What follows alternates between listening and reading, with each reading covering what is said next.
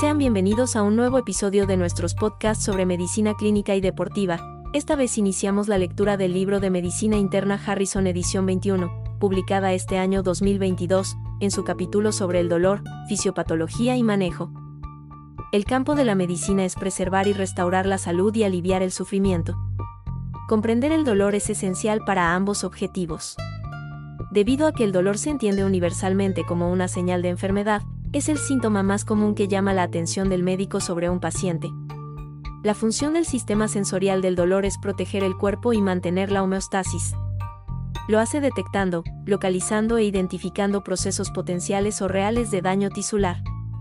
Debido a que diferentes enfermedades producen patrones característicos de daño tisular, la calidad, el curso temporal y la ubicación del dolor de un paciente brindan importantes pistas diagnósticas. Es responsabilidad del médico evaluar a cada paciente de inmediato para detectar cualquier causa remediable subyacente al dolor y proporcionar un alivio del dolor rápido y efectivo siempre que sea posible. Ahora hablemos del sistema sensorial del dolor. El dolor es una sensación desagradable localizada en una parte del cuerpo. A menudo se describe en términos de un proceso penetrante o destructor de tejidos, por ejemplo, punzante, quemante, retorcido, desgarrador, exprimido, o de una reacción corporal o emocional, por ejemplo, aterradora, nauseabunda, repugnante. Además, cualquier dolor de intensidad moderada o mayor se acompaña de ansiedad y la urgencia de escapar o terminar con el sentimiento. Estas propiedades ilustran la dualidad del dolor, es a la vez sensación y emoción.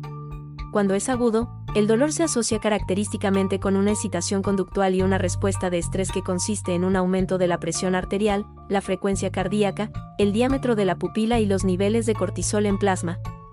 Además, a menudo se presenta una contracción muscular local, por ejemplo, flexión de extremidades o rigidez de la pared abdominal. Mecanismos periféricos. El nociceptor aferente primario, un nervio periférico consta de los axones de tres tipos diferentes de neuronas, aferentes sensoriales primarios, neuronas motoras y neuronas posganglionares simpáticas. Los cuerpos celulares de los aferentes sensoriales primarios se encuentran en los ganglios de la raíz dorsal dentro de los agujeros vertebrales. El axón aferente primario tiene dos ramas, una se proyecta centralmente hacia la médula espinal y la otra se proyecta periféricamente para inervar los tejidos los aferentes primarios se clasifican por su diámetro, grado de mielinización y velocidad de conducción. Las fibras aferentes de mayor diámetro, A beta, responden al máximo al tacto ligero o estímulos en movimiento, se están presentes en los nervios que inervan la piel. En individuos normales, la actividad de estas fibras no produce dolor. Hay otras dos clases de fibras nerviosas aferentes primarias, los axones mielinizados A delta de diámetro pequeño y los amielínicos, C.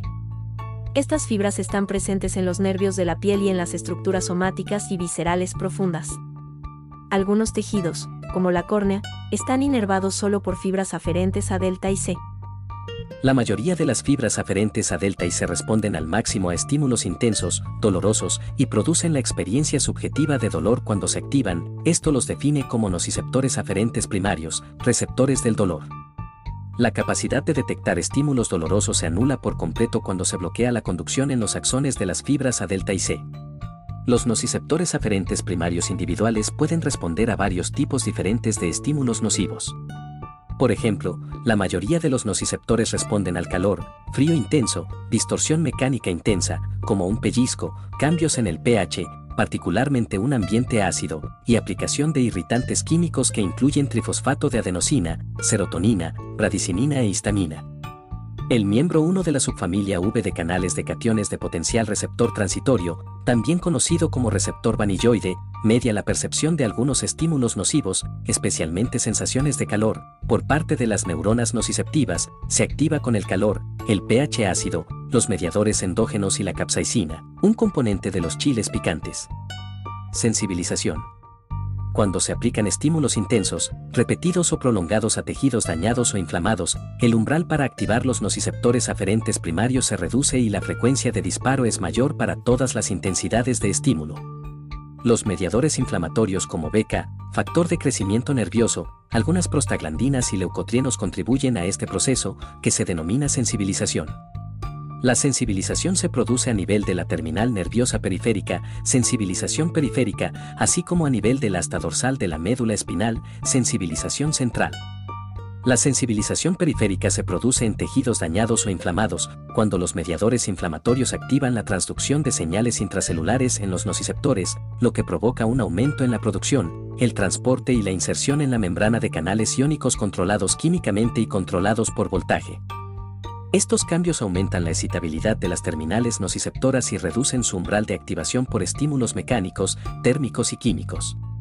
La sensibilización central ocurre cuando la actividad, generada por los nociceptores durante la inflamación, aumenta la excitabilidad de las células nerviosas en el asta dorsal de la médula espinal.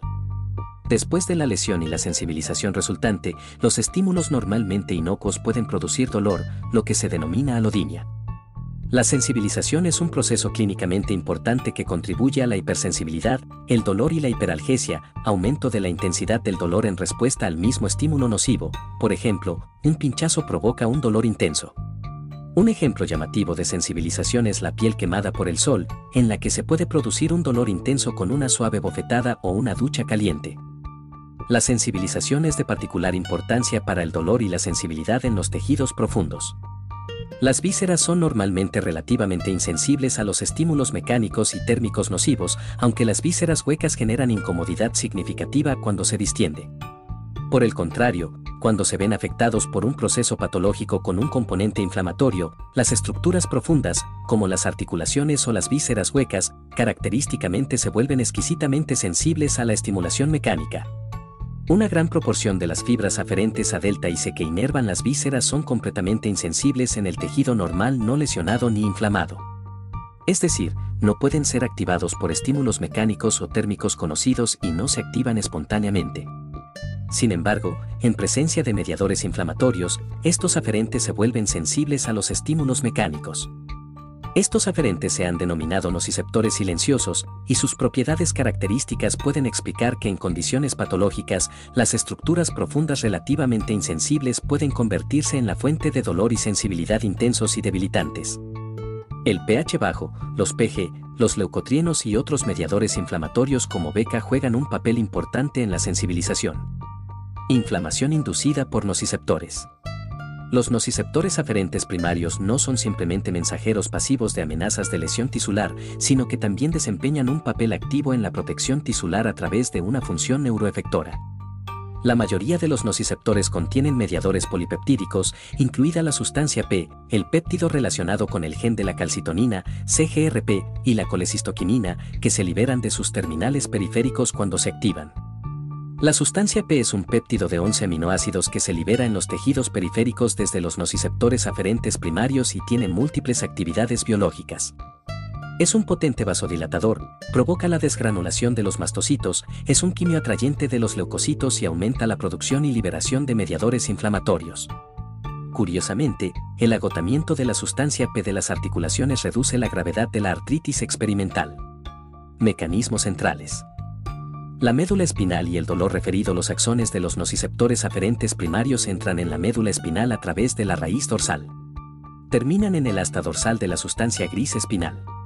Las terminales de los axones aferentes primarios contactan con las neuronas espinales que transmiten la señal de dolor a los sitios del cerebro involucrados en la percepción del dolor. Cuando los aferentes primarios son activados por estímulos nocivos, liberan neurotransmisores desde sus terminales que excitan las neuronas de la médula espinal. El principal neurotransmisor liberado es el glutamato, que excita rápidamente las neuronas del asta dorsal de segundo orden. Las terminales nociceptoras aferentes primarias también liberan sustancia P y CGRP, que producen una excitación más lenta y duradera de las neuronas del asta dorsal.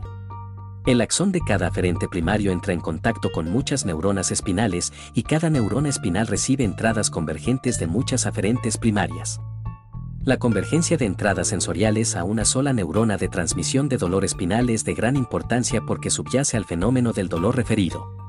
Todas las neuronas espinales que reciben información de las vísceras y las estructuras musculoesqueléticas profundas también reciben información de la piel. Los patrones de convergencia están determinados por el segmento espinal del ganglio de la raíz dorsal que suministra la inervación aferente de una estructura. Por ejemplo, los aferentes que irrigan el diafragma central se derivan de los ganglios de la raíz dorsal cervical tercero y cuarto. Los aferentes primarios con cuerpos celulares en estos mismos ganglios inervan la piel del hombro y la parte inferior del cuello. Por lo tanto, las entradas sensoriales tanto de la piel del hombro como del diafragma central convergen en las neuronas de transmisión del dolor en los segmentos espinales cervicales tercero y cuarto. Debido a esta convergencia y al hecho de que las neuronas espinales se activan con mayor frecuencia por entradas de la piel, la actividad evocada en las neuronas espinales por entradas de estructuras profundas a menudo es mal localizada por el paciente a una ubicación corporal que se corresponde aproximadamente con la región de la piel inervada por el mismo segmento espinal. Por lo tanto, la inflamación cerca del diafragma central a menudo se informa como molestia en el hombro. Este desplazamiento espacial de la sensación de dolor desde el lugar de la lesión que lo produce se conoce como dolor referido. Vías ascendentes del dolor. La mayoría de las neuronas espinales contactadas por nociceptores aferentes primarios envían sus axones al tálamo contralateral. Estos axones forman el tracto espinotalámico contralateral, que se encuentra en la sustancia blanca anterolateral de la médula espinal, el borde lateral del bulbo raquídeo y la protuberancia lateral y el mesencéfalo. La vía espinotalámica es crucial para la sensación de dolor en los seres humanos. La interrupción de esta vía produce déficits permanentes en la discriminación del dolor y la temperatura. Los axones del tracto espinotalámico ascienden a varias regiones del tálamo. Hay una enorme divergencia de la señal de dolor desde estos sitios talámicos hacia varias áreas distintas de la corteza cerebral, que sirven a diferentes aspectos de la experiencia del dolor. Una de las proyecciones talámicas es hacia la corteza somatosensorial. Esta proyección media los aspectos discriminativos sensoriales del dolor, es decir, su ubicación, intensidad y calidad. Otras neuronas talámicas se proyectan a regiones de la corteza que están vinculadas a respuestas emocionales, como la corteza cingulada e insular. Estas vías hacia la corteza frontal sirven a la dimensión emocional afectiva o desagradable del dolor.